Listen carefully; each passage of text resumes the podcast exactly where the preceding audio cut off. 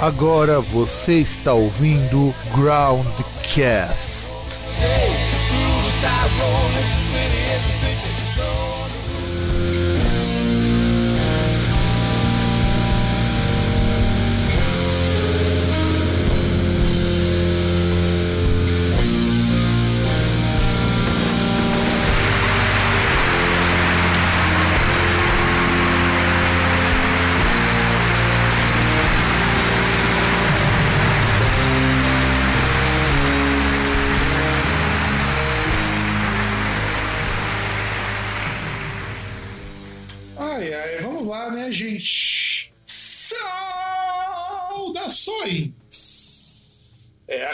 bem dramático, né?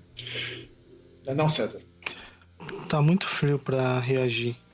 Ah, não tá tão frio assim, não. Aqui só tá 19 graus, tá agradável, está gostoso. É, é, é, é, na verdade eu tô me preparando, né? Porque vai vir uma nova frente fria e aí vai começar tudo de novo. Pois é.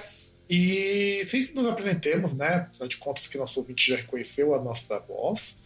Eu sou o Fábio e do outro lado o, o monossilábico César.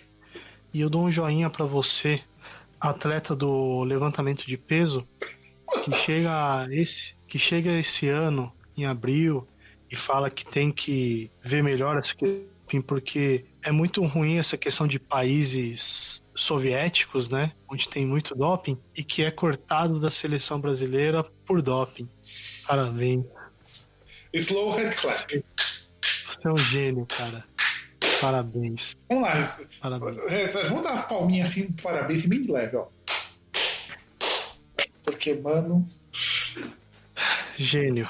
Gênio. Gênio. É, E, e- e o legal é, é que é um cara que já foi pego no doping e agora parece que era por incidente. conta de hormônio de crescimento. Pois é, né, cara? Mas eu acho que as Olimpíadas estão engraçadas porque fizeram câmeras de papelão para que as pessoas não transassem nos jogos. Não era o contrário? Não. Tinha camas que dava pra duas pessoas? Não.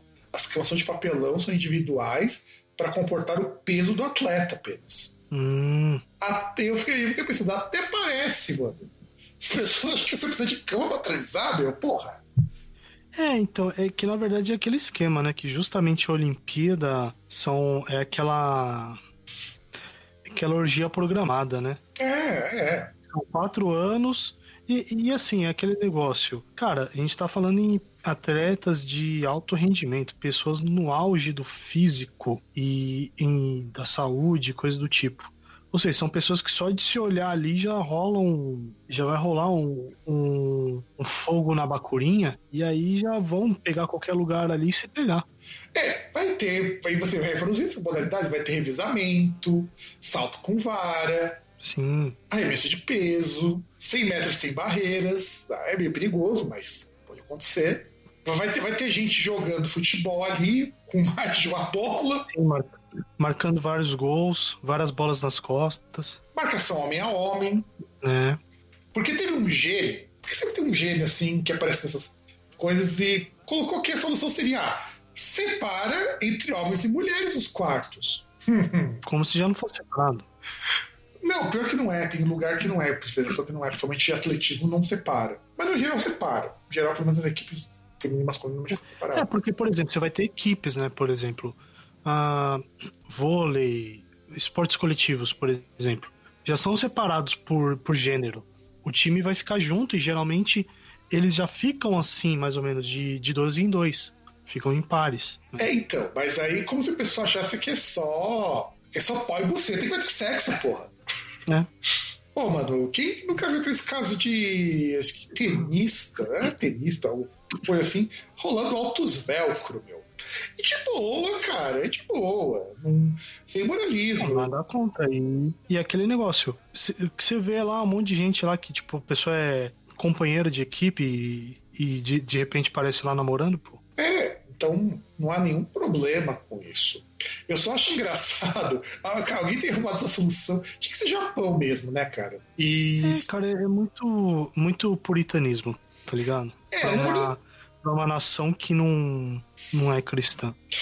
Não, é estranho, porque se a gente pode cometer algum programa posterior sobre música japonesa, que a gente está devendo mais programas sobre música japonesa, tem inclusive boas indicações para isso. Japão é um país de contrastes. É um país que é super repressor, mas que você pode ler um mangá hentai no meio da rua que não pega nada. Sim, mas não pode mostrar genital, genitais em filmes. E no, Nem... no próprio hentai também. E no hentai também não, embora isso já tá mudando bem aos pouquinhos, mas ainda não pode. Sim. E que é super normal você incentivar sexo com menor de idade. Ah, mas, né? ah, mas as meninas entram até 18 anos, mas você olha lá, é tudo com visual de 14 para baixo. Tudo underage. Então, não, não, o Japão é um país muito, muito, muito engraçado para isso. E você pode ter certeza que a seleção japonesa deve ser de assim e outro também, só de sexo, cara. Porque, mano, você tá pegando assim, um monte de gente jovem. Porque atleta no máximo vai ter 30, 30 anos, o atleta no auge. Tudo, tudo, tudo assim, sarado, bonito, gostoso. Ah, mano.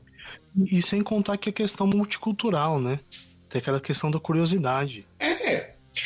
É, vai lá, escandinava que vai olhar ali e falar, ah, mas e um japonês? Se eu provar um japonês aqui, como será é. que é? Ah, ou, ou, será, ou, vai, ou de repente vai olhar, e se eu tentar com um de cada ao mesmo tempo? É. Por aí vai. Por aí vai.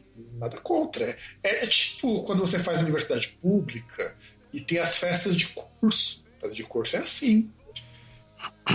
Ou, ou, ou, ou, no caso quando eu fiz fundação, tinha as festas sociais, cara. Festas sociais até o povo lá da, da faculdade de economia colava nas festas sociais, porque olha. As, o pessoal fazia lá na de economia, nem o pessoal de economia curtia muito, não. Era, era muito coxinha. Mas vocês não têm que entender que é isso, gente. O pessoal fala congresso, congresso científico, rola pegação, cara. E olha que os caras vão lá só pra ficar sentados assistindo palestra. É. Então, normal, gente, normal. Só que, assim, é muito estranha essa medida, mas enfim. É, na verdade nem deveria ter Olimpíada, né? Mas isso aí é outro. Vocês não estão preparados para essa discussão. Pois é. Mas estamos preparados para falar. Também não tá... Como também não está preparado para galera que tá, né? Para aglomeração. Exatamente. E aí, vamos então falar de outra discussão que é mais importante, que eu não consegui achar nome melhor. Talvez quando esse programa for por área eu coloque outro nome que saiu uma matéria da Metal Hammer de junho, que eles têm esse nome que é Cult Bands. Qual que é o conceito de Cult Bands? Eu acho que é interessante a gente falar um pouquinho, porque é muito parecido com as nossas bandas subestimadas. Mas não é bem isso. Não é bem isso. Inclusive, é, em Portugal, eu descobri faz um bom tempo, que já tem o conceito bandas de culto. Que entenda, não é banda para você ir lá louvar Jesus, não. Eles chamam de banda de culto é bandas que são muito boas. Ninguém discute que é uma banda boa, mas que por alguma razão não conseguiram o auge, ou conseguiram o mesmo sucesso de bandas do mesmo estilo, ou do mesmo ramo, ou do mesmo cenário. Por exemplo, eu penso no Saxon, vai, vou pensar o Saxon. Que o Saxon é da mesma onda da New Wave of British Heavy Metal, da mesma turminha. O Saxon é uma banda tão boa e com discos tão ruins quanto o Iron Maiden, por exemplo. Mas Saxo é banda de segundo escalão. Então, ninguém que ouve Saxo vai dizer, puta, Saxo é uma banda ruim. Pensei que você ia falar Anthrax. Então, você disse assim, a ideia, Anthrax é um grande exemplo disso. Porque o Anthrax não é uma banda ruim, pelo contrário. Porra, o cara, esse cara grava pequeno. É, é uma puta banda bacana, mas, bicho, Anthrax tá muito no segundo. Tá, acho que no terceiro escalão. Anthrax. A única, a única banda de culto que eu conheço é o Blue, Blue Oyster Cult. E olhe lá. Entra nisso também, Blue Oyster Cult. Aliás, é, tem a lista da Metal Hammer. Eu gostaria de só comentar ela bem de leve, porque é muita banda, não dá pra falar tudo. Eu precisaria de um programa só pra destrinchar essas bandas.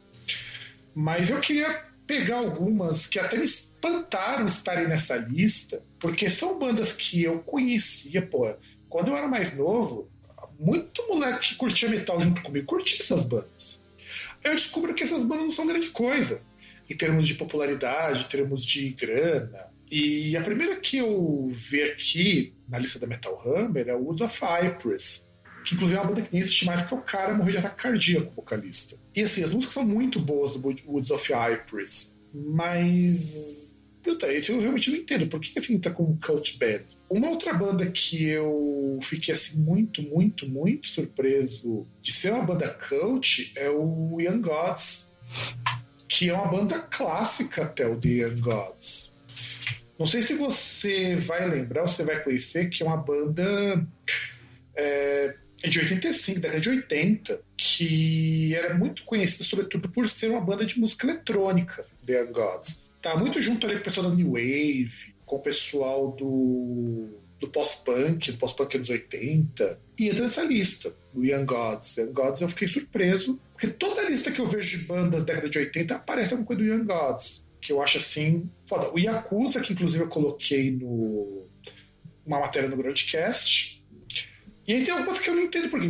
Necrofagist. Necrofagist é uma banda de death metal que eu. que 10 entre 10 punhetadores de guitarra de death metal eu amo. Eu acho uma bosta. Mas o, o cara do Necrofagist, que a banda até voltou, o cara toca muito guitarra.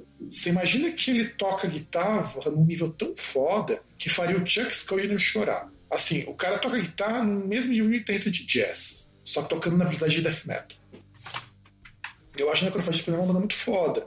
Agora, tem uma banda aqui que eu não entendi por que, que entrou. Eu não sei se você conhece, eu acho essa banda muito ruim. Manila Road, cara. Cara, acho que já ouvi falar. Então, ó, olha que coisa engraçada. Manila Road é uma banda que todo mundo ouviu falar. Mas quando de fato ouviram, eu lembro que o Manila Road teve uma época que lançaram discos aqui no Brasil. E é uma banda da década de 70, ainda, mesmo 70 o Manila Road. E é uma banda tão influente, o, o Manila Road, que muita coisa que o Manila Road é, fez é influência pro Metallica, é influência pro Iron Maiden, é influência até pro Judas. Mas ninguém hoje vai. Mundo fala maneira Road, quem é mais velho, tipo a gente, vai ouvir falar de novo. Mas muito provavelmente não vai ter escutado. E a lista ela vai prosseguindo, essa lista maravilhosa da Metal Hammer, com o Gizme, que é uma banda de punk japonesa que só ficou famosa por causa do YouTube. E tem o Amebix. O Amebix é uma banda que eu também me lembro que muito punk, curti essa banda quando eu era mais novo, lá em 2002. Essa é uma das que você conhece o Ameb, que você até tocaram aqui no Brasil várias vezes, teve, teve show no, no Musicals. Hum, não. Tá, tá, vendo como que eu gosto do César? O César ele é um cara que devia ter lido a pauta e não leu. Não, mas eu não conheço a, a banda, caralho. Não adianta. O, o, o, fato de eu ler ou não a pauta, não a banda do nada. Falar, não, conheço, tal, porque essa banda, não sei o quê. Agora, essa daqui você tem que conhecer, que é o sarcófago, que essa eu entendo até porque tá na lista. Conheço, de, de ouvir. Mas, por exemplo, nunca ouvi, nunca escutei nenhuma música do sarcófago.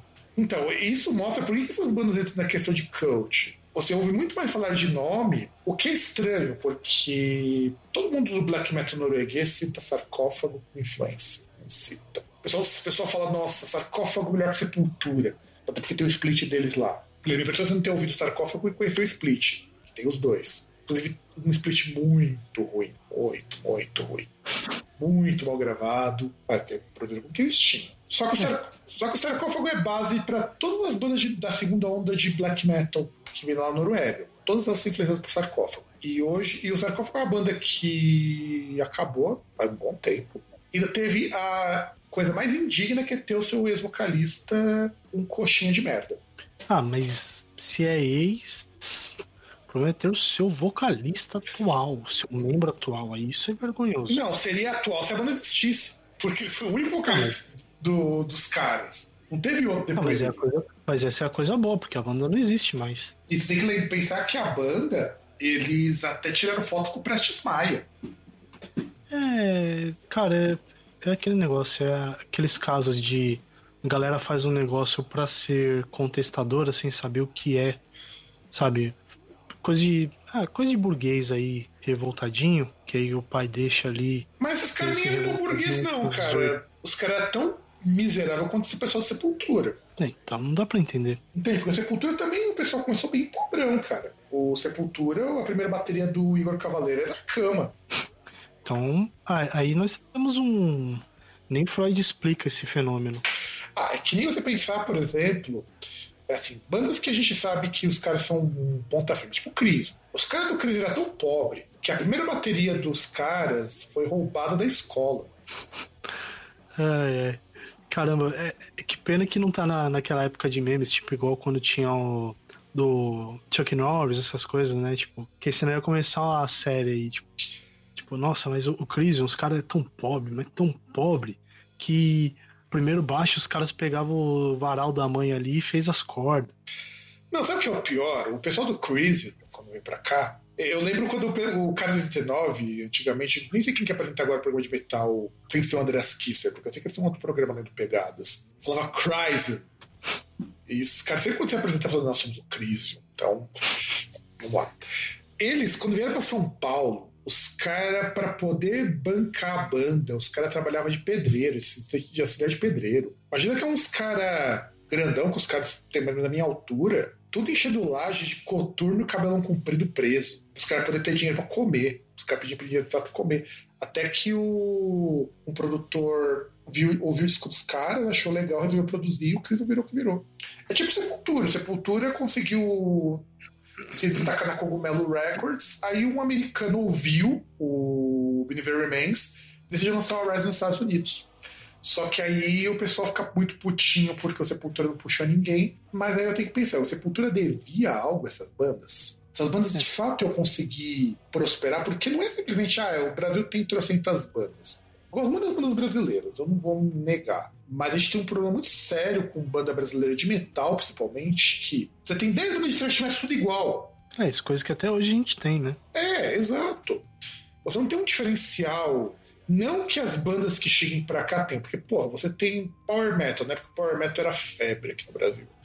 Você tinha 20 bandas Power Metal tudo igual. Sim, tudo, tudo um monte de banda lá imitando, fazendo misto entre o Halloween e Gamma Ray, né? Halloween e Manowar, né? Que, eram, que são os dois ícones. E aí depois entrou o Rhapsody no meio e tudo que se sinfônico. É. Quer dizer, Rhapsody e Nightwish, né? Duas bandas de sinfônico, de metal sinfônico, que meio que alavancaram. É que aí, quando o cara conseguia colocar uma mulher na banda, né? É. Então, assim, era foda. Então a gente, mesmo os nossos clones não eram tão bons para conseguir sair daqui. Mas a gente consumia muitos dos clones ruins de lá de fora. Eu foda isso. Tanto que, exemplo, o Brasil não tem banda de muita banda de prog, não tem muita banda de experimental. Porque se o estilo mais coxinha, mais comum, já é difícil se emplacar, imagina se um cara resolvesse ser um Mike Patton da vida. Ia ser foda. No Brasil precisaria ter um cara tipo Mike Patton. Ainda que o pessoal do Labirinto, por exemplo, o Eric, companhia, consegue algum destaque lá fora, porque é diferente. Quem que faz um som igual dos caras aqui? É, que aqui a gente tem outros estilos, em outras pegadas, né? Vai ter um, tipo, igual os caras que tinha ali da Vanguarda Paulista. Que, aliás, do caralho, mano. Do caralho. Hermeto Pascoal. Ah, mas Hermeto Pascoal, é, é, curioso que no Brasil ninguém tá falando pro velhinho, mas o cara é, é, é, o pica das galáxias em qualquer outro lugar que ele pisa. Sim. Só que o pessoal não valoriza o, o cara, e o cara é foda. Hermeto Pascoal não tem nem o que falar, meu. Um, um músico, assim, excepcionalíssimo. Mano, o cara fez uma live tocando numa chaleira. Mano, e, e, e, ficou foda, cara. Um, ele tocando na chaleira e o outro tocando numa caixinha de fósforo.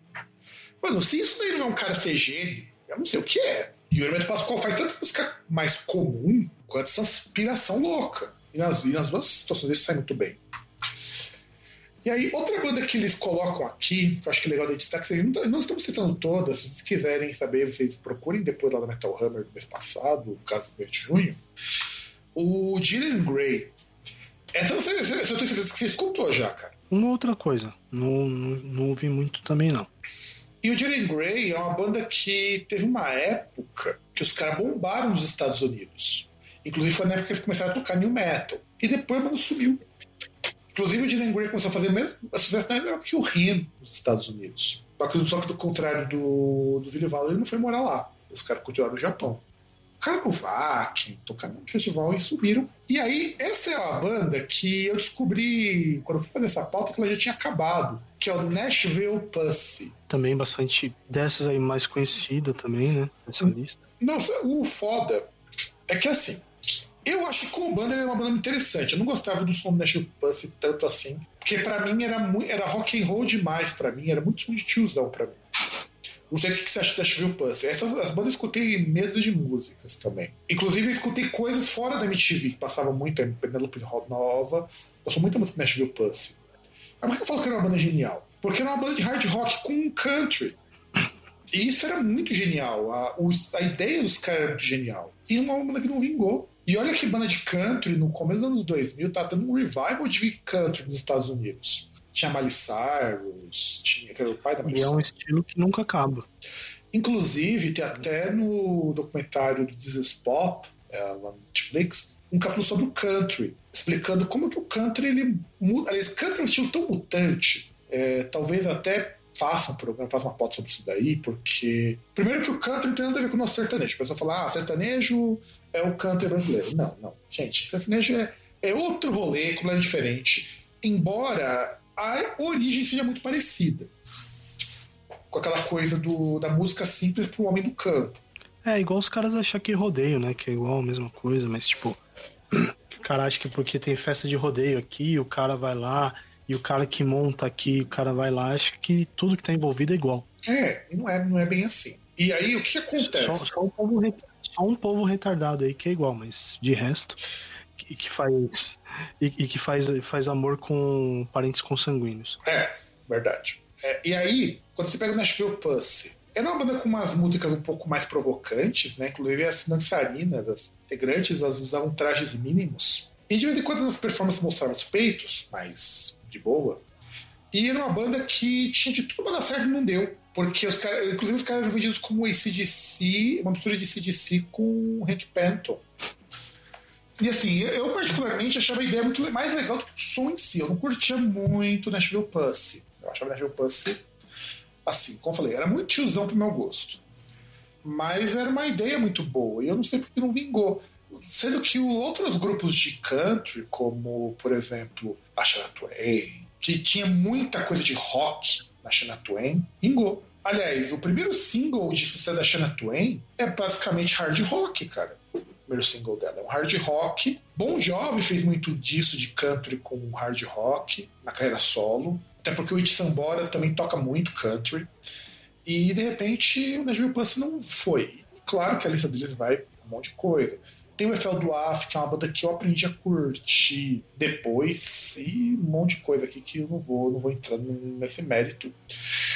E aí a gente tem que pensar o seguinte: beleza, a gente tem bandas que são bandas cult. Mas o que, por que, que essas bandas não vingam? Que na verdade é isso que eu queria discutir isso. Por que será que essas bandas não vingam? Qual que é o seu palpite, César? Ah, cara, eu, eu, eu, não sei se o, o termo é não vingar, entendeu? Sabe? Eu acho que é. Por que, que elas não explodem, né? Porque assim, o Nashville Post, por exemplo, ele teve, sei lá, uma carreira até prolífica, um bom tempo aí de carreira. Não, e fazia muito show, muito CD também. Sim, você tem o Jiren Grey também, teve uma carreira grande. Teve, não, ainda tem, Grey, o Jiren Grey não acabou. A carreira do Jiren Grey é gigantesca gigantesca, desde os anos 90. Sim, sim. Não, não, então, o que eu tô falando, por exemplo, você pegar, são, são bandas que têm carreiras aí, claro, tem o Sarcófago que teve, mas assim, você tem várias bandas aí que têm carreiras que duram aí um bom tempo. É que ela não tem aquela projeção que os outros tiveram, né? E por que será, cara, que isso acontece? Por... Sempre a gente analisa muito essa banda é tipo sarcófago mesmo. Eles são pioneiros no, no, estilo que vai surgir dali 5, 10 anos. O que eu tenho como teoria, mas aí você pode me, me desdizer, é que bandas que são pioneiras num determinado estilo, muito dificilmente elas vingam, como bandas. So, ela fala, ah, Black Sabbath inventou heavy metal. Você já tinha muita coisa de heavy metal antes do próprio Black Sabbath. Black Sabbath só foi a banda que juntou tudo isso daí e estourou. Assim como, por exemplo, você tem a New Wave of British Heavy Metal. Você tinha uma cacetada de bandas foda. Só Iron Maiden vingou. Trash Metal Bay Area. Nossa, a cena de Trash Metal Bay Area foi uma das cenas mais, assim, produtivas. Ainda que, que durou bem pouquinho. Só o Metallica que vingou.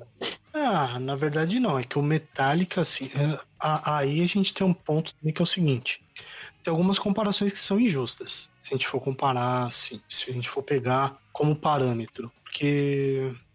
Deixa, eu fazer uma, um paralelo, por exemplo. Se eu for comparar, vamos, vamos supor, times de futebol.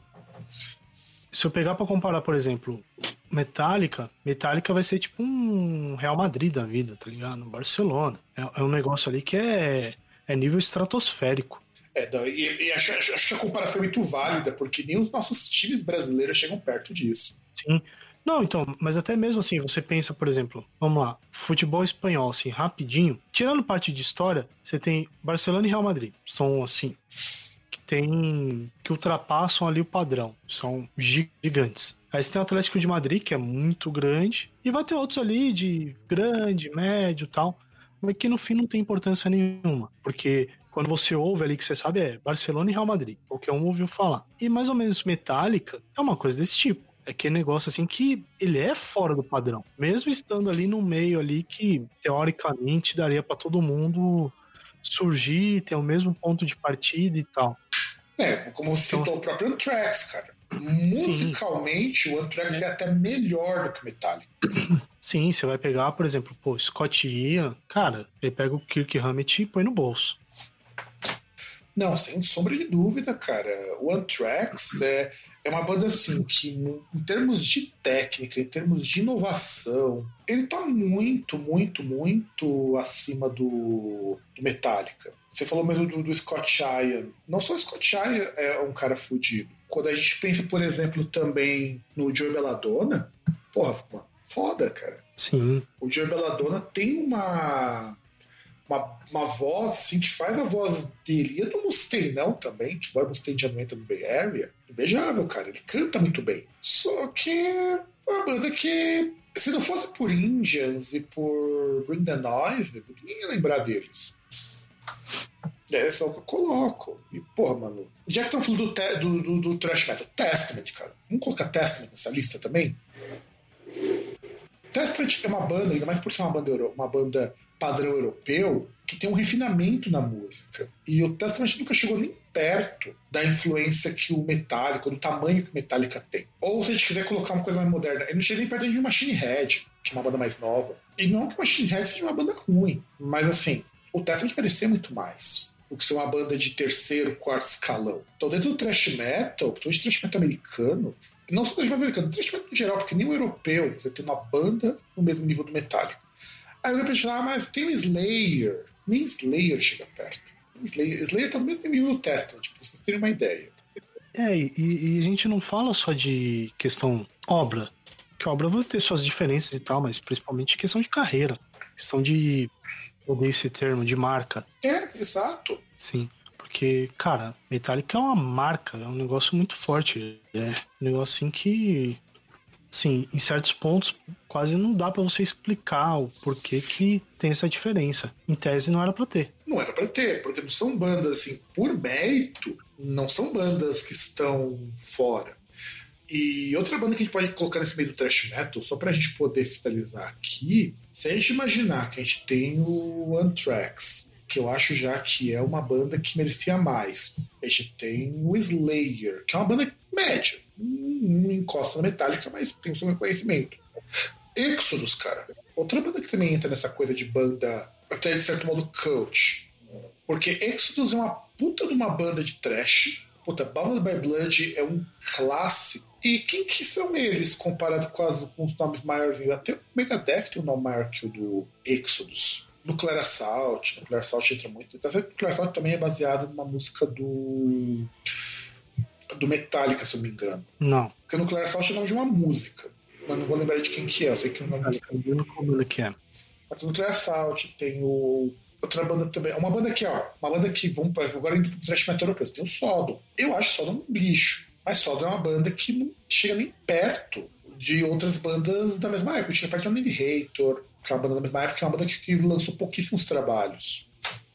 O Sodom amarga sempre o, o mais baixo escalão, e olha que é uma banda que tem como um dos grandes clássicos a gente Orange. Então, como banda coach, entra também. Muita banda se influencia pelo Sodom. Muita banda até maior do que eles. E Sodom não vira. O que mais que você se lembra que a gente poderia encaixar nessas bandas cult?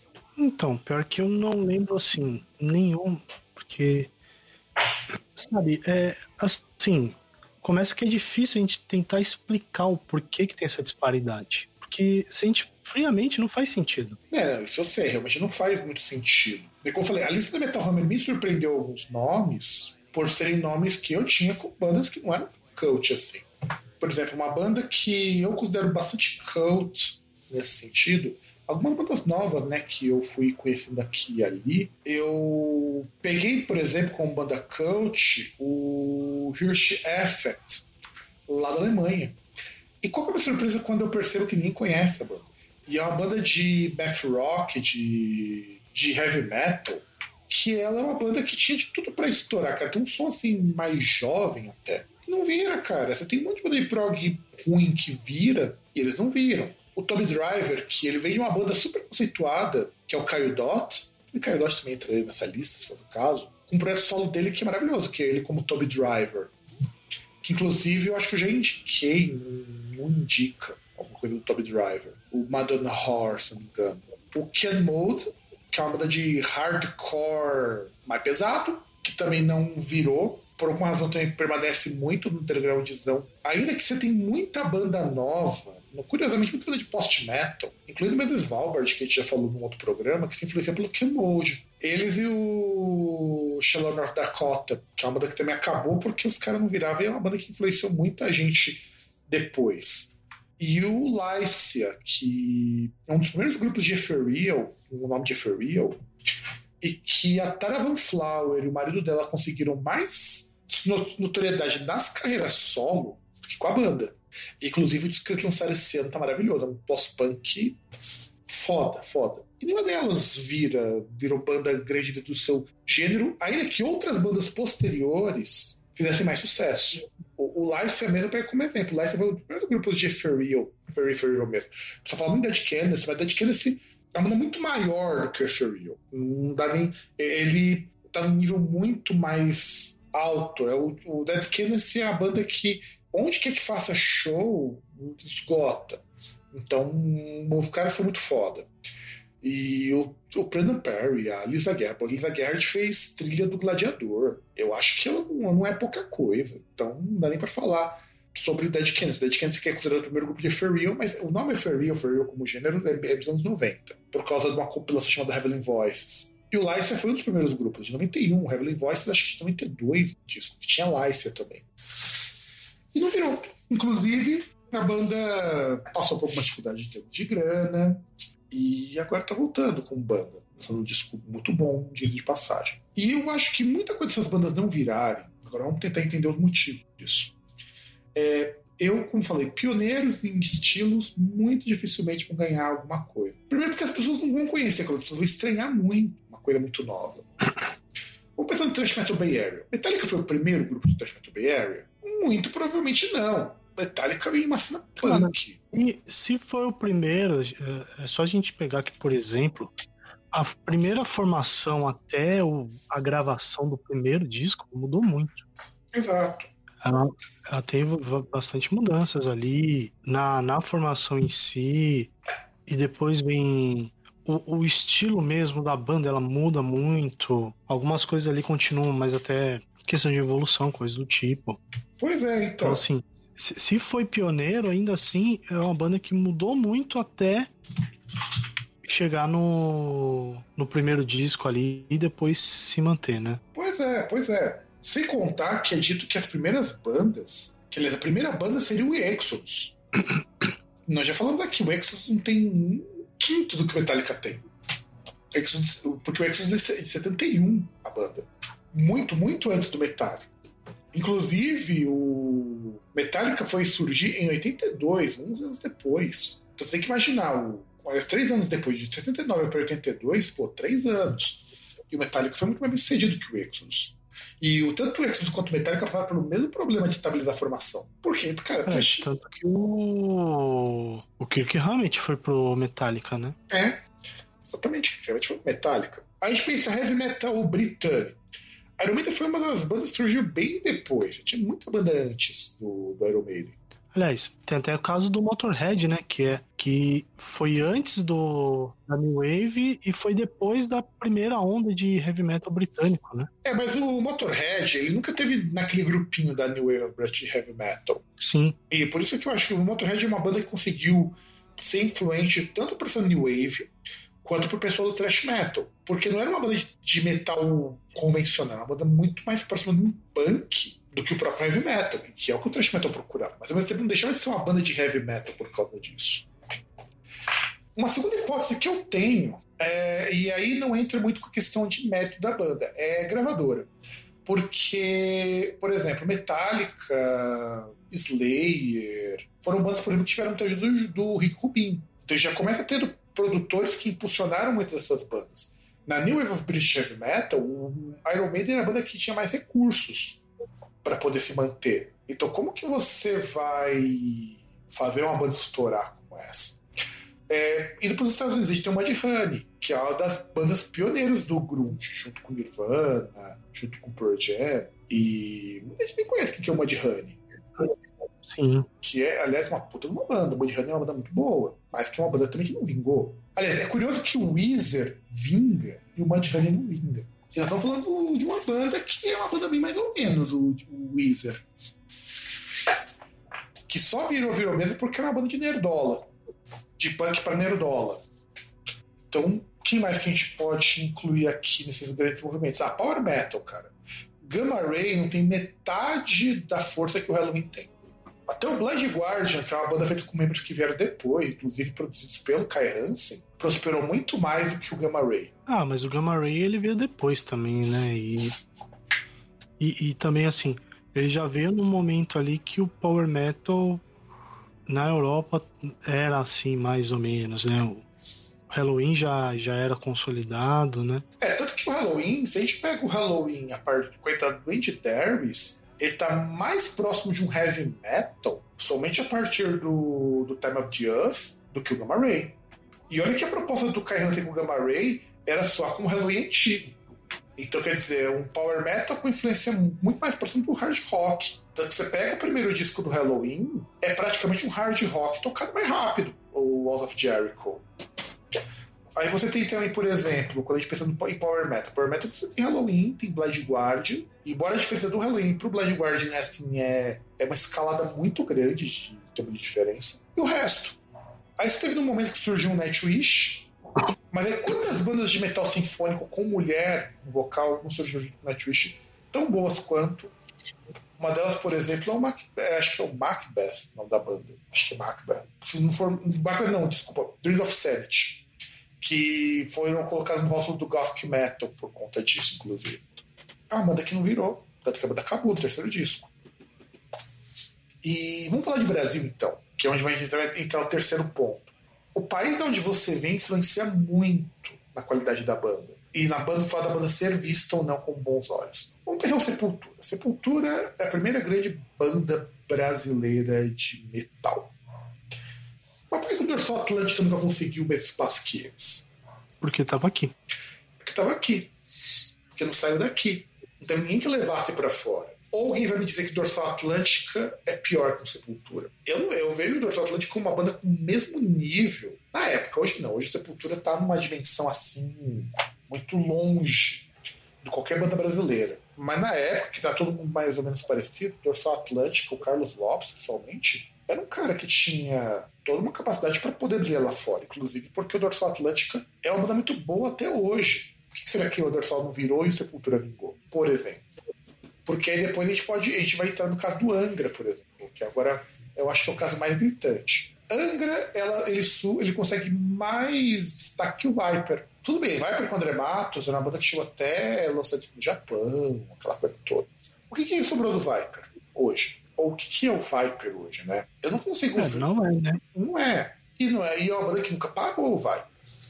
Mas o Viper é uma banda que ninguém tchum. Agora fala de Angra.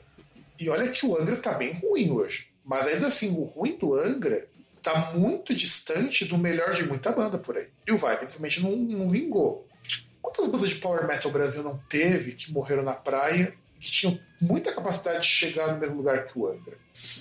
Eu lembro que quando eu era mais novo, tinha bandas como Holly Saga, inclusive até gravamos com o André Matos, é, o próprio Shadowside, que é uma banda power metal influenciada pelo Halloween.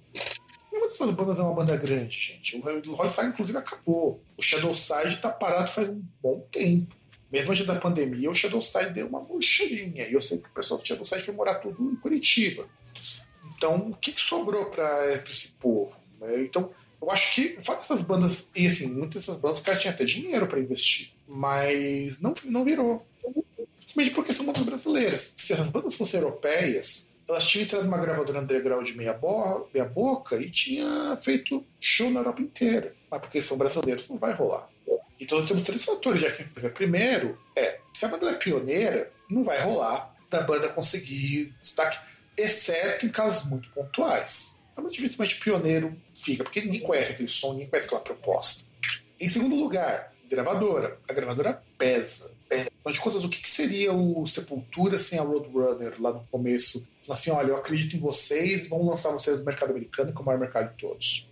E por acaso, eles fizeram um som na mesma linha do Slayer e conseguiram ser mais bem sucedidos que o Slayer. E o terceiro é o país. País onde você está influencia muito. Você não vai ter um segundo Sepultura sendo no Brasil tão cedo.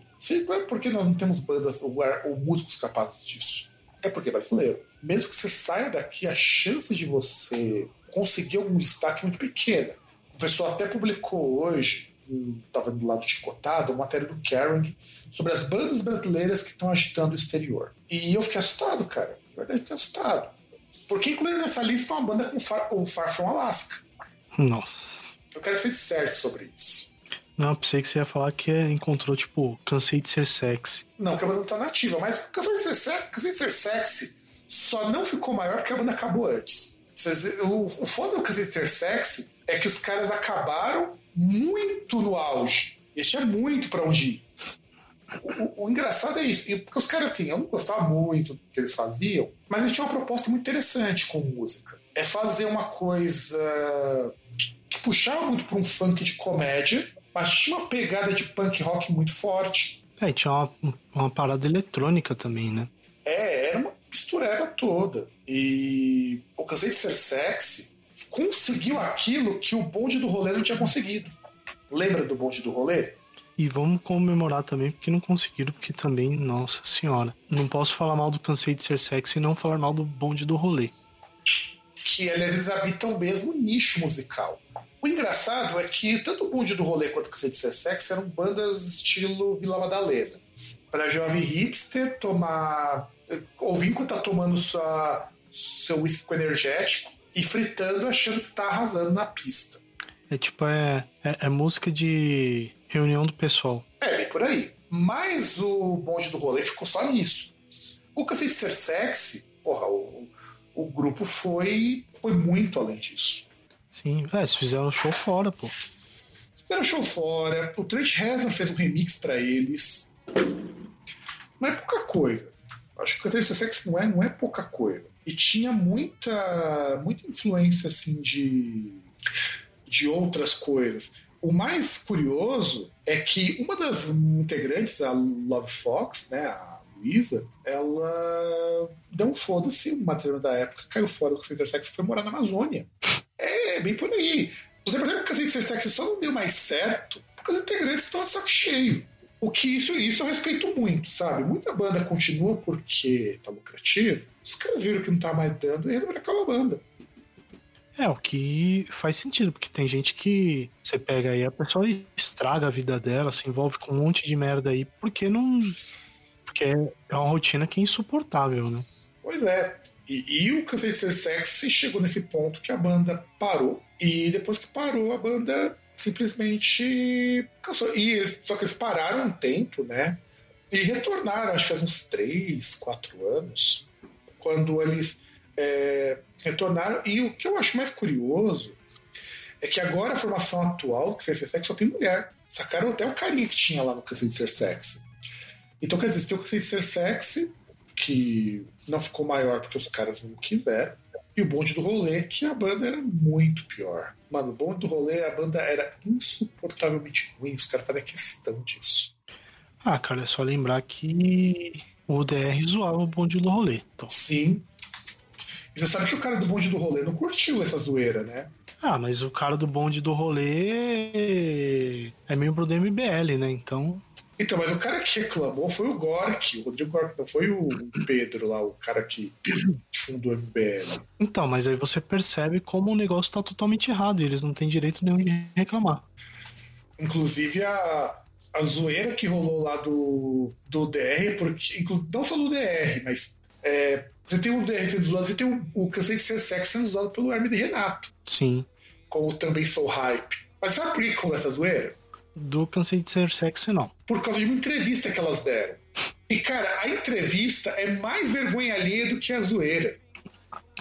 Não, mas a, a zoeira é para ser vergonha alheia, porque é pra justamente pra. Não, não, não, não, não, não, não, cara, você não entendeu. Você consegue rir da entrevista muito mais do que da, do, do sketch da Hermes e Renato. O sketch da Hermes e Renato parece até mais sério comparado com a entrevista. A entrevista, porque é naquele mesmo estilão, só que levando a sério o que tá sendo falado. Nossa senhora. Então você imagina, o Lucas ser sexy é a entrevista é igual lá do que o Hermes Renato fez, só que o Hermes Renato, você sabe que é esculachadaço, é aquilo ali levado a sério. Nossa. Então, aí no caso do Ser Sexy, eles podiam ter ido e não foram. E eu não sei até onde isso é ruim, até onde isso é bom, a gente não, eu não posso predizer isso. E aí, uma última coisa então, que eu queria colocar nessa coisa de bandas cult. Será que o que será que são as novas bandas cult hoje? Que a gente poderia indicar hoje? Bandas cult hoje. Bandas que a gente vê que não tem mais repercussão, independente da qualidade. Eu peguei o Hirsch Effect porque é uma banda mais nova. Mas tudo que eu citei aqui não são bandas tão novas assim. O que, que você acha hoje, César, que entra nessa categoria, que tem gente é, do mesmo nicho que faz muito mais sucesso e nem é tão bom assim? Ah, cara, não sei, porque justamente a música tem muito mais essa parte de nicho. E assim, como é tudo muito descentralizado, porque assim, antes a gente tinha uma, uma certa métrica, né? Porque você pega essas bandas e fala, ah, mas ah, eu consigo ver que o Êxodos ele é menos que o Metallica, porque, pô, Metallica é indicado ao Grammy e, poxa, tem sei lá quantos milhões de vendas e turnê pra tudo quanto é lugar e tal. Eu, eu, eu tenho como ver parâmetros, porque assim, você tem meio que instrumentos formais, assim, coisas que dá para você medir. Atualmente não, cara. Tipo, por exemplo, a gente não tem só essa questão da de número de cópias, questão de premiações, é, as mídias convencionais. Você tem internet, aí você tem o streaming, sabe? Que você tem aí várias. São várias informações que aí até, até mesmo pra você coletar é bastante complicado, né? Pra você conseguir mensurar o que que tá fazendo. Que, que banda que tem mais repercussão e mais projeção do que a outra, sabe? E, e, até a questão dos estilos, dos nichos também, que você ter nicho ali, igual, por exemplo, a gente fala bastante de. A gente vem falando bastante do, de nichos assim, ligado a, a math, é, post-rock, math rock. Até fica meio complicado a gente ver, por exemplo, pegar nesse nicho, falar, ah, que banda que tá aí que teria que ter uma projeção maior. Porque fica meio complicado medir. É, você, você, é, você falando isso, me lembra uma coisa. Em 2019, teve show no Tou, em São Paulo. Sim. Que eu não fui porque achei que o lugar era muito longe. E, cara, lotou o show. Não, mas também, oh, mas o Tool também é uma banda que, pô, tem o quê? Pelo menos uns 20 anos. Não, não tô falando do Tool, tô falando Tou. Tou. Que é a banda de math ah. rock japonesa. Ah, já não, já não lembro quem seria, mas... Pô, César, a gente já teve até no Groundcast Indica o disco do Tou. Ah, tô tentando lembrar, cara a memória tá muito ruim depois da Astra Soneca. É... Mas assim, tipo, cara, tudo bem que depende do, da lotação do local também, mas sabe, nicho, ela, ela, gera uma coisa, assim, meio que uma. Não vou dizer fidelidade, mas sabe? Ela gera assim um, um, envolvimento do público que você pode ter uma banda ali que sei lá, ela não pode não ser muito antiga, tal, daquele nicho que ela vem fazer um show num, num Brasil da vida, num desses rincões aí e lutar. É, eu lembro, teve show lá no Serralheria, ali na, na ali na, perto do Bourbon, que é ali no Sesc, ali perto do Sesc, né? E era o, um show de instrumento, de banda de instrumental, né? Organizado pelo pessoal lá do Macaco Bom. Teve Mons the Keys, teve Labirinto, os shows cheios e porra, mano, é, tá certo que Balto the Keys é uma banda relativamente grande, até mesmo na Europa. O Japão nem tanto, porque o Japão não é um tipo de som que o japonês curte tanto, assim. Inclusive, um dos é, pianistas saiu da banda para seguir projeto solo. E assim, eu acho foda porque quando a gente fala de nicho, a gente tem muito isso. Teve uma época, eu até recebi press release de um show do, do, do Eternity Riot em São Paulo. Eu pensava que ninguém mais ouvia isso depois que o cara do Eternity Riot lançou o projeto solo, que é muito mais conhecido, inclusive, do que o. E os caras são pioneiros do digital hardcore. Tem público, Sim. tem público pra caramba. Então, quando, quando a gente pega essa questão do nicho, hoje você se destacar e ser um grande nome, dentro do seu nicho não é tão difícil. Complicado se torna quando você pega uns nichos ou mercados maiores, por exemplo. Hoje você não tem uma grande banda de heavy metal. O pessoal tenta empurrar muito o Greta Van Fleet, mas nem ele é, tem tanta força quanto o pessoal achou que ia ter. Muito obrigado. Isso é uma das coisas que eu agradeço todo dia quando eu vou dormir. O Greta Van Fleet tentar empurrar, porque isso vai também uma coisa que vai acontecer muito dentro do, da música mais comercial. Eles vão pegar alguma coisa que tá meio por baixo, tá meio nichado e vão tentar subir. Às vezes dá certo. Que nem o Ed Sheeran vai gravar, tá, pretende, não é certeza, que vai gravar um, um disco de heavy metal, de death metal. Será que ele vai fazer isso? Eu duvido. Mas é uma possibilidade. Então, quer dizer, de repente ele vai ser um grande artista de death metal. Sendo que você tem, pô, você tem Morbid Angel, você tem Death, você tem. É, banda de death, você tem também como banda de death metal, tem o próprio Possessed, que é meio precursor da coisa toda. Você tem o Cynic, que é um pouquinho death metal. E de repente o Dash vai lançar um disco de death metal e ele vai ser o nome death metal. Sabe? A gente começa a ter um pouco de problema aí. Tem aquela cantora pop, não sei se você já ouviu, trabalho dela, é, que ela, inclusive ficou muito famosa na internet por conta de um viral que ela criou.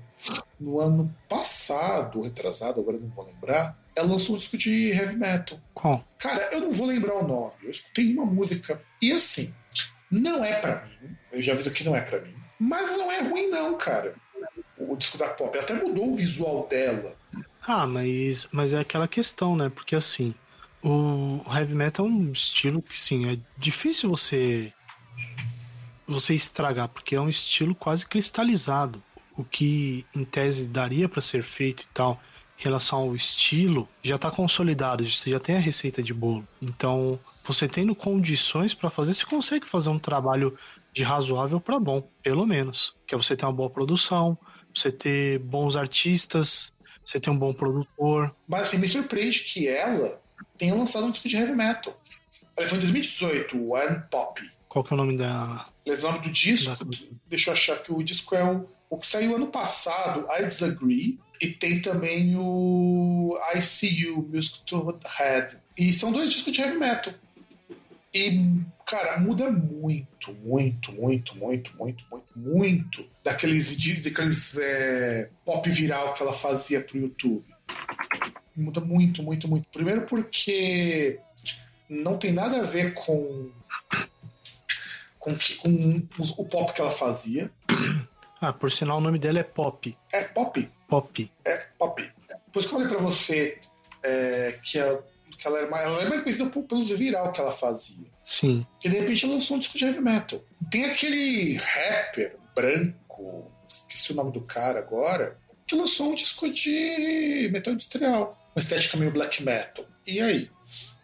Meio black metal, meio trap, sabe? E, e é interessantíssimo porque quando a gente fala de de repente essa coisa do mainstream, essas coisas ganham destaque, é que nem, por exemplo, quando a gente fala do do Massacration. Massacration, a pessoa fala, ah, Massacration, toma o nome de um espaço de um monte de banda, não sei o que, o caralho é quatro. A gente falava isso, meu irmão falava isso. Cara, eu só digo que alguém toma espaço de alguém fazendo humor quando a banda é muito ruim. Aliás, minto, a Pop lançou um disco em 2019 de Noise. Eu lembro que eu conheci o trabalho de Noise, o trabalho de Noise dela é muito bom. Só que assim, é desconfortabilíssimo, porque é pop com noise. Não que seja novo, tá? Gente já fez isso. Mas é desconfortável, porque a mistura causa. E ela tá ali no mainstream. E só que ela é de, uma, de um passado de de pop music, de música para YouTube, de misturar synth pop com new metal. Synth pop com new metal é uma coisa relativamente famosa Unidos. De repente eles vão fazer um disco de metal industrial. Então, E, e, assim, o pior de tudo é que ela não chega nos nichos de metal industrial, de metal. Continua no nicho dela.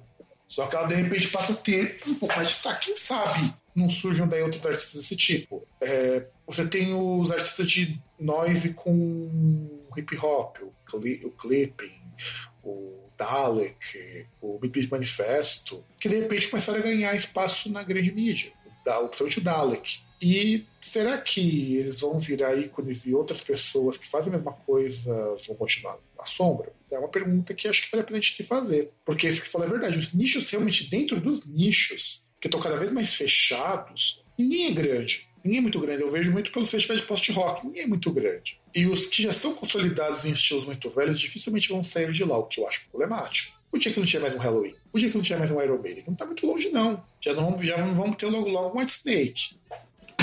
Bom, mas. Demora para não ter mais White Snake. Também acho. Já, já passou do tempo. Aliás, por sinal, Iron Maiden ainda já, já lançou single novo também. Por incrível que pareça, tá bem bom, viu? Não, não ouvi, só, só vi que lançaram. Single com clipe em desenho animado, que tá bem. Dessa vez fizeram uma música razoavelmente boa. Não que o anterior estivesse ruim, mas não tá tão bom assim. É que é, é o estilo cansado, né, cara? Sabe, é, é, é, é um negócio assim que depois de um tempo, quando você, você fica falando pro seu público só, sabe, não. Começa a ficar cansado, começa a ficar. É, não, é assim. Por isso que tem muito, tem muito músico que cansa, simplesmente para. Que É. passa a não fazer mais sentido. Você, você, você começa a se repetir. A não ser que você faça que nem o de Purple, consiga lançar um disco muito bom e depois voltar, voltar a lançar disco merda. Ah, mas o Deep Purple também, assim, se você for pegar nos últimos tempos, por mais que seja uma formação que esteja consolidada, pô, você teve a adição de um outro um elemento, assim, relativamente novo. E que num dos discos fez bastante diferença. Então, é que depois de, que, que deu a revitalizada aí. Tudo bem, a gente tá falando, pô, Steve Morrissey tá na banda há 20 anos. Quase 30, inclusive. Mas é, é um elemento relativamente novo, que era um cara que era. Não era o tamanho de Purple, mas era um cara grande no nicho dele e que trouxe elementos ali pra, pra banda, né? É, sem contar É, que o é, Steve é mesma já passou por um monte de lugar também. Hã? Sem contar que o Steve Morrison também já passou por um monte de lugar. Sim, e, e várias coisas ali, vários elementos que ele poderia agregar. Que, por exemplo, é aquilo que a gente acredita que possa acontecer num, num médio prazo com o Megadeth com o Kiko Loureiro. E com o futuro baixista que ninguém sabe quem é. É. Ah, mas o baixista, cara.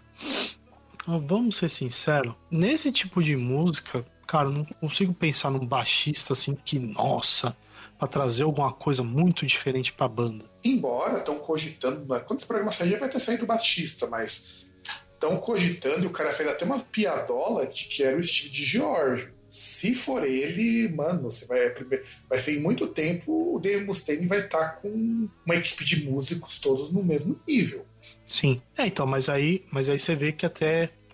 é- é- é- essa é que é a coisa estranha, né? Que é você tem um ponto da banda ela conseguir algo novo e conseguir um- se reinventar, você pegar músicos de estilos diferentes, que não são do estilo da banda.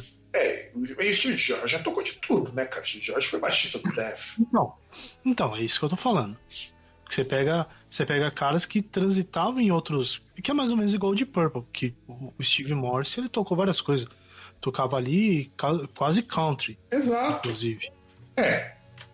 E Tocou eu, de tudo. E se o Steve George vingar no Megadeth, eu espero que sim, né? Porque era ele ou o Andreoli, né? Puta que pariu. Ele, inclusive, o Steve George tem a vantagem do cara ser fretless, né? Né? O cara toca com baixo sem as marcações. Pro Mustaine, isso vai ser um horror, cara. E, e- e tem, e tem a vantagem de não ser um cara da parte ruim do Angra. Não, o problema. Então, se for o Andreoli, talvez. Mas eu tô achando que é mais o Steve George que vai ser. Embora o Andreoli falou que o Loureiro mandou as demos dele pro cara dar uma analisada. E se a gente vai ver com quem que o George já tocou, tocou com o Def, tocou com o Sados, com o Quadrivium, com o Autopsy, com Contra Denied, com Testament, com Covares, com Winter Sword, com West the Earth, com Sebastian Bach, com Dragon Lord, com o Soen, que é uma banda de progressivo, com Obituary, com Eiffel Duas, ou seja, tava tocando jazz e, e heavy metal, e death, e death metal obscura, com Act of Denial. Puta, o cara tem muita, muita gente. E ele ainda gravou um disputa, que na verdade ele é baixista do, do Testament mesmo, né? Quando ele ficou mais tempo é o Testament. E Testament já tocou muita coisa. The Gathering é um disco de thrash metal fudidaço, cara. Eu acho The Gathering e Gilly Gacy, cara, dois discos muito subestimados no thrash metal. De verdade, muito, muito, muito subestimado.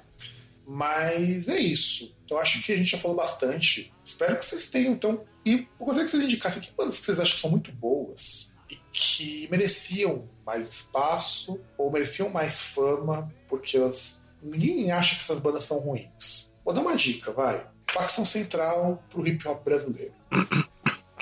E César, nossos contatos. Bom, se você é semi-idoso como nós, tem o Facebook, Groundcast no Facebook, né? Semi-idoso ou cringe, né? Ou você é cringe. Não, semi-velho mesmo, não é semi-novo. Semi-velho. É, se você é idoso mesmo, aí tem o contato groundcast.com.br, ou no caso você tem aí também o, o groundcast.com.br, tem o site ali onde você vai ter as matérias, os episódios, vários outros E se você é mais jovem, tem o Groundcast Brasil no Instagram, né? E se é um pouquinho retardado, tem o Twitter, que é o Groundcast. E também estão disponíveis em todos os provedores possíveis e imagináveis de podcast. Se nós não estivermos, estaremos em breve. Então, ajude a espalhar a palavra. Afinal de contas, Groundcast é isso aí. Um grande abraço para todo mundo e nos vemos no nosso próximo programa. E quem sabe vem TikTok, hein?